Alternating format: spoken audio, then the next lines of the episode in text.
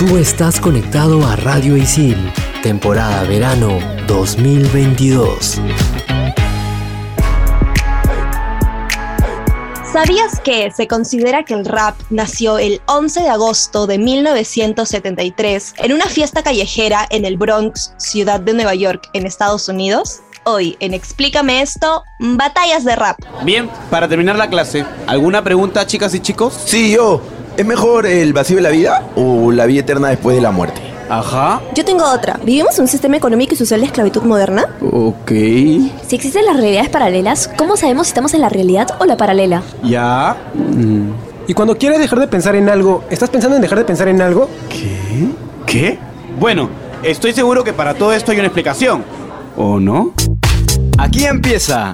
Explícame esto por Radio Isil.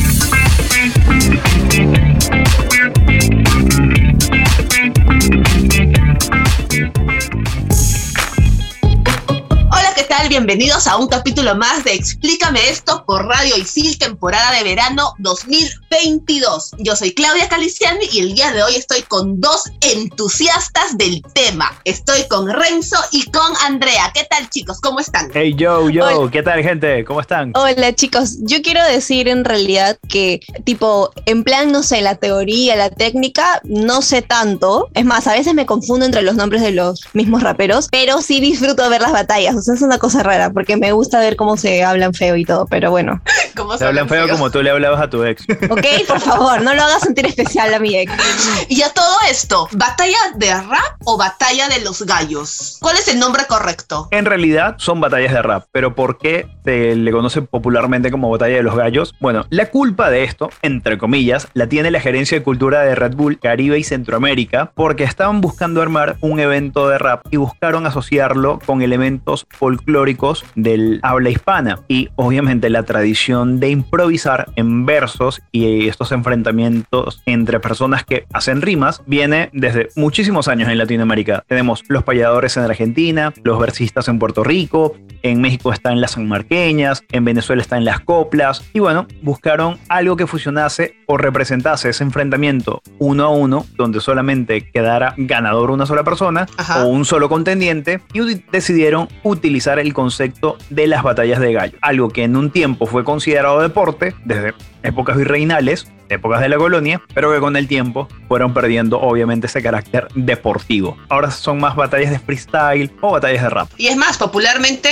no se les conoce como batalla de los gallos, sino batalla de gallos. Es como que se ha cortado también el nombre, ¿no? Exacto, porque simplemente se asoció esa, mm, esa figura. Incluso la empresa Red Bull, antes su canal de YouTube se llamaba Red Bull Batalla de los Gallos, ahora es Red Bull Batalla. Bueno, ya que nos has dado esta gran introducción que realmente yo no sabía, siempre me hizo ruido, ¿sabes? Es como que, ¿por qué batalla de los gallos, Dios mío? Y ahora todo tiene sentido y coherencia también. Pero ¿qué les parece si para entender un poco más todo lo que vamos a hablar en ese programa sobre estas batallas, vamos por los conceptos básicos? En primer lugar está el rap, obviamente, que es un género musical caracterizado por una recitación melódica con rimas recurrentes que se cantan o se declaman sobre una base llamada beat, que se puede generar de forma vocal o con instrumentos. Bueno, no sé si todo ya, pero a mí me ha pasado que estoy con amigos y de la nada se ponen a rapear, o sea, es lo más random del mundo y se ponen a rapear y es como hacen cualquier cosa, pero toda la gente está ahí eh, eh, y hacen todavía el, beat. Yo digo, ¿qué, ¿qué, es esto, Dios mío? ¿Esto pasa en todos los países? al menos en, Latinoamérica debe de pasar. Es súper real, de verdad. Y bueno, por otro lado, los elementos del rap eh, son pues el MC, que es el maestro de ceremonia, que es un sinónimo de rapero. Y por otro lado está también el flow, que es eh, la melodía o el ritmo que imprime cada rapero. El, o sea, el reggaetón prestó el concepto de flow del rap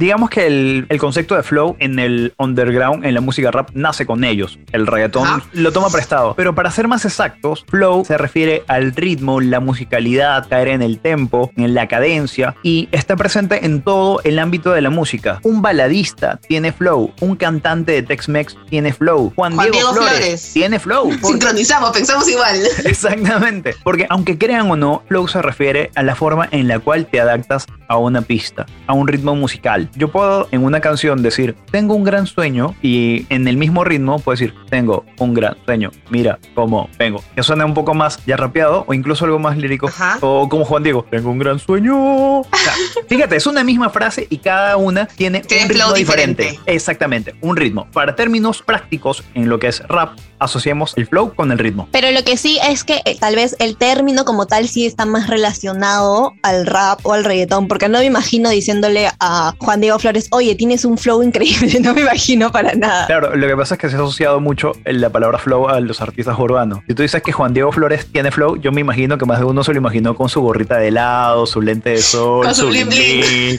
Exacto.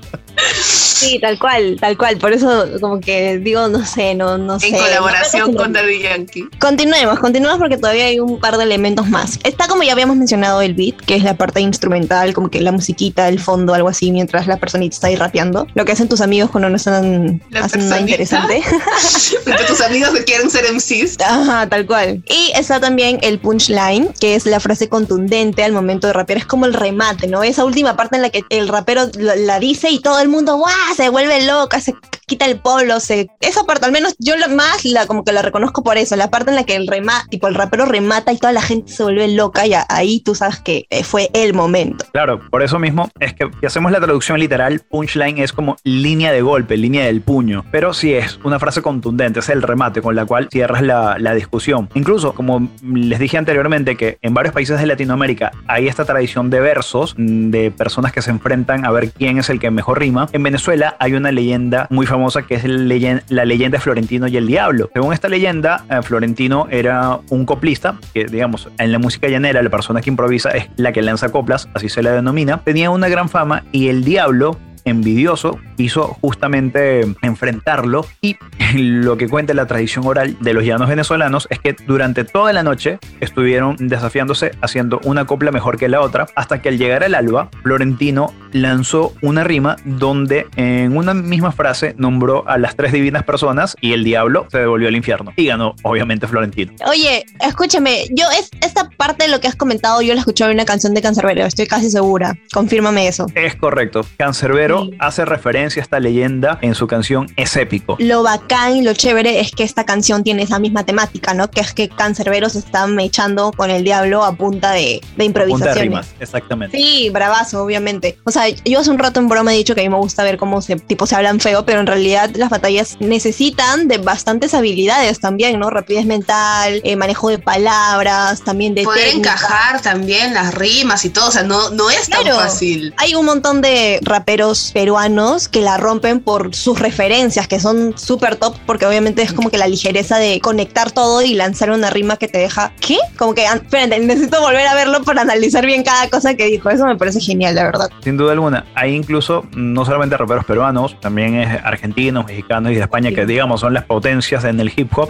Ujú. perdón, en el freestyle, porque también tenemos que hacer una aclaratoria de lo que es hip hop. En el freestyle hay rimas que tú ves en una batalla, tres días después dices, uy, esta rima venía también por este lado. Te das cuenta que tenía no un solo sentido, sino varios. Sí, Pero fin, eso, digamos. eso es lo genial, que como que te deja ahí analizando un, un buen rato. Pero ya, justo como comentas que también hay que aclarar qué es el hip hop, que básicamente es eh, una subcultura urbana de origen afroamericano que integra diferentes expresiones artísticas, entre las cuales se encuentra el rap y otros elementos como el breakdance o el graffiti, etcétera. Y una parte fundamental de lo que es el rap y la cultura también del hip hop es justamente lo que estábamos mencionando de la batalla de los gallos o las batallas de gallos, que son básicamente estos enfrentamientos que hay entre dos raperos o MCs de manera verbal. La dinámica es simple, es uno contra uno, se baten en rimas improvisadas, eh, les ponen la base, eh, ellos tienen que seguirla y mayor puntuación obtiene el MC que tenga un mejor estilo, que haga una mejor métrica en los versos, que tenga una mejor estructura en su rima y que obviamente tenga un punchline más efectivo. Creo que es la mejor definición que podemos darle a esta disciplina. Bueno, sí, es una disciplina, aunque muchos lo catalogan de deporte, pero disciplina es la palabra que mejor calza. Y como dijo Andrea, es necesario muchas cosas, habilidad, flow, manejo de, de vocabulario, y esto no es reciente, porque a ver, muchos se estarán preguntando cuándo se dio la primera batalla de rap de la historia. Y aunque no está muy claro si hubo enfrentamientos entre raperos en finales de los 70 en Estados Unidos, hay dos hitos importantes que hay que mencionar. Bueno, los dos están datados de 1981, pero el primero fue en julio de ese año, donde la agrupación The Fantastic Five se enfrentó a la agrupación Cold Crush Brothers y en diciembre, también de 1981, Busby Starkey, por un, digamos, una rima en broma que soltó contra Cool Moody, tuvo que soportar minutos después cómo este último lo humillaba delante del Harlem World, que era una discoteca donde había música rap, música funky, etcétera, fue, digamos, un club o un antro, una discoteca, como usted le quiera decir, vital para la difusión de la cultura rap. Actualmente es local de esta discoteca que se encuentra entre la calle 117 y el Boulevard Malcolm X en Nueva York es el local de una agencia de bancos. Qué gran cambio. Retomando un poquito de historia. Les comento que en aquel momento no se les conocía como una batalla de rap o de un MC. Simplemente era un. Se sube un grupo, se sube un MC, soltaba sus rimas más creativas y si a la gente le gustaba, lo aplaudían y ya. No se tenía ese formato del uno contra uno. Esto más bien sería la piedra angular para realizar batallas en clubes de rap a lo largo de la geografía de Estados Unidos, siendo años eh, posteriores las más importantes Olympics Rap y Scribal Jam, en las cuales participó un rapero que es considerado el mejor de todos los tiempos, Eminem. Y ya que mencionas a Eminem, en realidad él ha sido muy fundamental para la difusión de las batallas de rap. De hecho, gracias a la película Eight Miles, 8 millas, en donde tuvo el rol protagónico en el año 2002. Y gracias a la película el rap tuvo muchísima más difusión. Y aunque las batallas seguían siendo algo como underground, poco a poco iban aumentando la popularidad. Y hablando de raperos importantes como Eminem, también yo les tengo un dato especial, que es que el primer campeón internacional de la Red Bull Batalla de los Gallos fue el argentino Que venció en la final al mexicano Eric el Niño, que tenía en ese entonces 18 años. Bueno, también 18 años, como que niño, niño no era, ¿no? Si no, ya yo también voy a decir que soy niña, entonces, ¿no? Pero ya, chicos, ya hay que dar un stop, porque hemos dado mucha información, un stop de un ratito. Y ya regresamos en el siguiente bloque aquí en Explícame esto, temporada verano 2022. Explícame esto por Radio Isil.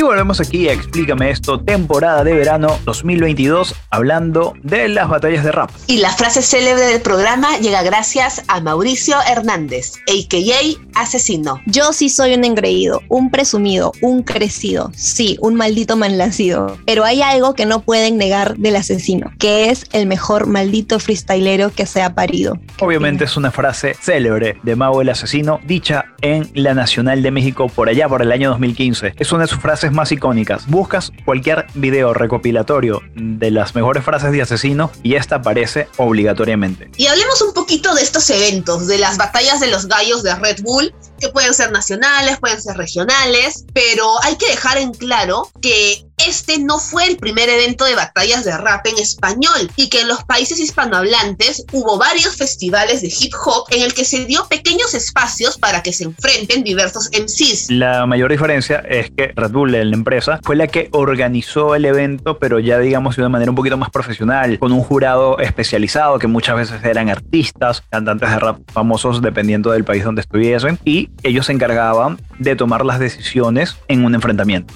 En realidad Red Bull es muy capo haciendo este tipo de, no sé, iniciativas deportivas, porque en realidad no solamente es con las batallas de gallos, ¿no? Pero bueno, eso es un tema aparte. Solo quería comentar que me parece muy interesante cómo manejan esa estrategia. Por otro lado, durante un periodo de aproximadamente cuatro años, del 2005 al 2009, la Red Bull Internacional se celebró en diferentes países de la región y dejó grandes figuras de la improvisación. Sin embargo, no hubo finales internacionales en el 2010, en el 2011 y en el 2012. Aunque la respuesta oficial fue que como que se tomaron un, descanso, ¿no? Para regresar con más fuerza. Aún sigue siendo un misterio el motivo, eh, el por qué no se siguió con la competencia. Pero en el año 2013 la empresa austríaca regresó y organizó un evento internacional en Argentina presentando un formato que se mantiene hasta el día de hoy. Felizmente porque muchos amamos el formato de Red Bull Batallas de Gallos. Pese a que Red Bull no estuvo en actividad durante esos tres años, el rap y el freestyle no se detuvieron para nada, porque hubo eventos underground en España, en Chile, en México hubo un programa de TV justamente dedicado a enfrentamientos en sí. Se llenaron varias salas de teatro para conciertos de rap. Claro,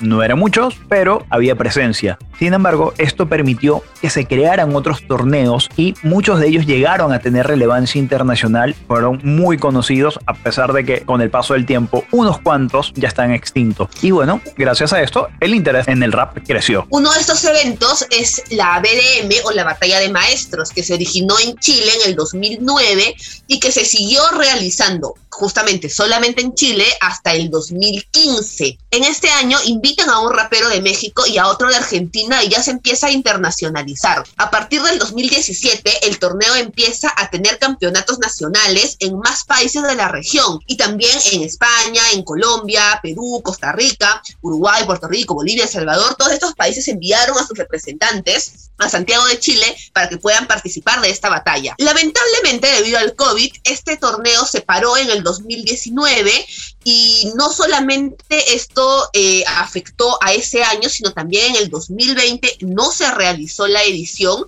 pero en el 2021 sí se volvió a organizar el evento, aunque este fue en la ciudad de Monterrey, en México. También está Supremacía MC, que es el evento peruano más internacional y surgió en el 2015. Han participado MCs de la talla de Asesino, Chuti, Trueno, Teorema, Nitro, Jace, Necros y muchísimos más. También tenemos que hablar de God Level, un festival que surgió en el 2014 y que nadie sospechaba que iba a llegar a la popularidad de la cual hoy goza. Empezaron siendo uno contra uno en el 2018 cambiaron el formato haciéndolo un equipo de tres raperos por país. Se siguió con ese formato en el 2019 donde Necros, Jay-Z y Choque sorprendieron el mundo con la rima de nos van a ganar. Le ganaron España en una final que se vivió en el Arena Perú al lado del Jockey Plaza. También han implementado diversas fórmulas de pareja, pero ya se están haciendo tantos eventos de God Level que la gente se está empezando a cansar porque no es bueno para la economía de los fanáticos. Otro evento importantísimo es el Quinto Escalón, es un evento argentino del cual han surgido muchísimas figuras de música urbana, como por ejemplo el Duki, Litquilla, Trueno, Dani Rivas y Woz. Este evento se organizó por primera vez en marzo del 2012 en Parque Rivadavia, en Buenos Aires. Era un evento súper abierto al público, la inscripción era libre, todo era gratuito, sorteaban ropa, entradas para shows, tatuajes etcétera. El torneo nació inicialmente con un formato 1 a 1, luego 2 a 2, luego 3 a 1 y al final terminó en un todos contra todos donde cuatro MCs batallaban hasta quedar solamente uno como el vencedor.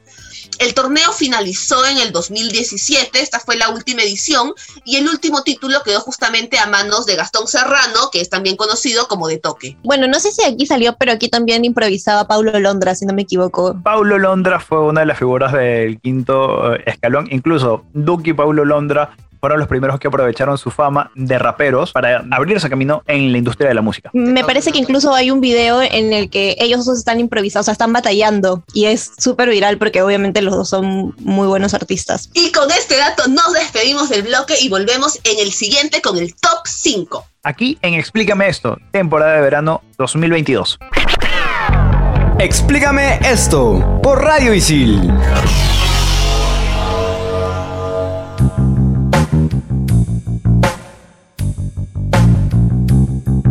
Estamos de vuelta aquí en Explícame esto, temporada verano 2022 por Radio Isil. Y este es creo que uno de mis bloques favoritos. Y obviamente es el top 5. Esta vez venimos con las batallas con más vistas en el canal de Red Bull Batalla de Gallos. Quiero acotar que los primeros, o sea, el primer nombre que diga nuestra estimada Claudia será el nombre del MC que ganó la batalla, ¿ya? Para no estar ahí mencionando cada rato todo. Top 5. Top 5. Top número 5. Asesino versus Woz en la final internacional del 2017 con 24 millones de vistas. Dice la leyenda que los raperos locales siempre llegan a la final de la internacional. Y este podría ser el caso de Mauricio Hernández. Pero lo cierto es que ese año estuvo intratable. Venció a sus rivales de manera contundente y no dejó dudas de que era un justo campeón. Top número 4. Trueno versus Wolf en la final nacional argentina del 2019 con 27 millones de vistas. 15 minutos de puro ingenio, flow, respuestas al momento y por supuesto muchísima improvisación. Trueno se llevaría definitivamente el título de manera unánime y en la internacional de ese año sería eliminado por uno de los jueces que estuvo en la final argentina, o sea, asesino. De verdad, Trueno, después de esta Red Bull, se pasó al mundo musical. Tiene muy buenas canciones, acotando la gran canción que tiene junto a Nicky Nicole, tu pareja. Top número 3. Woz versus Asesino en la final internacional del 2018 con 44 millones de vistas. Woz había sido la revelación en la Internacional de México a pesar de haber perdido contra Asesino. Y su gran campaña en la FMS Argentina lo hacía favorito para quedarse con el título internacional. Y en la final celebrada en Buenos Aires le tocó volver a enfrentar al mexicano, pero esta vez él sería declarado ganador. Eso sí, hubo muchísima polémica por el voto de uno de los jueces. Hasta el sol de hoy,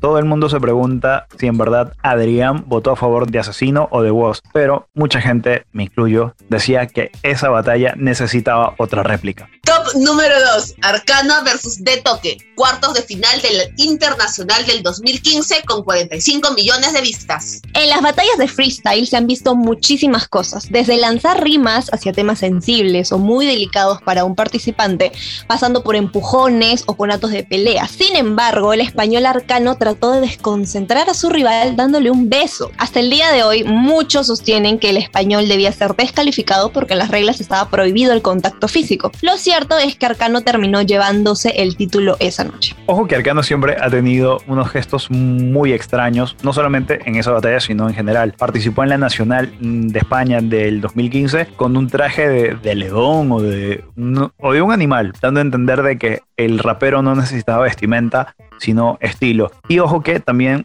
tuvo durante un tiempo un récord Guinness, rapear durante 24 horas seguidas. No lo hace nada mal. ¿Cómo puedes rapear durante 24 horas seguidas? Digo, no, no, ¿en qué momento tomas agua? No sé. Se le dieron pausas de 3 segundos para que pudiese hidratarse, pero pudo completar la hazaña. Top número 1, Asesino versus Woz, los octavos de final internacional 2019 con 53 millones de vistas. Un nuevo enfrentamiento entre estos dos MCs para determinar quién era el mejor. El lugar era el ideal, un terreno neutro, en España. Luego de dos réplicas, el mexicano se llevó el triunfo. Asesino terminaría en el tercer puesto de la competencia, mientras que Woz se dedicaría de lleno a su carrera musical. Aunque hay rumores de que podría participar en la Red Bull de Argentina en el 2022 y estoy segura de que esto ha hecho que la gente se vuelva loca.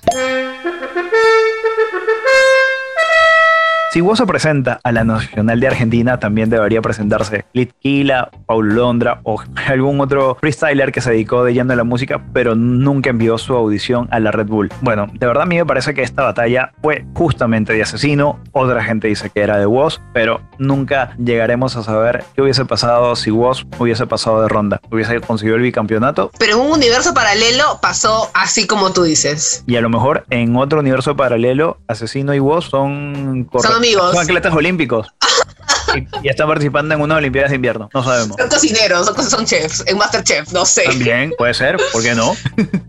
Muchas gracias, chicos, por esta cátedra que nos han dado sobre lo que es rap, sobre las batallas de gallos, sobre los MCs más famosos. Muchísimas gracias, ha estado súper interesante el programa de hoy. Yo he conocido muchas cosas que normalmente sabía así de manera un poco superficial. Así que mil gracias, chicos. Para mí también ha sido un gusto poder compartir con ustedes toda esta afición que tengo sobre el freestyle. Sí, de verdad chicos, que es demasiado interesante. Y más bien creo, Renzo, que vamos a hacer como que un tipo un playlist, pero en YouTube, para enviarle a Claudia y que escuche, porque de verdad estoy segura que le va a gustar. Por favor, instruyame. Segura que le, va a encantar. Es más, nos vamos a ir a hacer esto. Y esto fue todo por Explícame esto, temporada verano 2022 por Radio Isil. ¡Chao!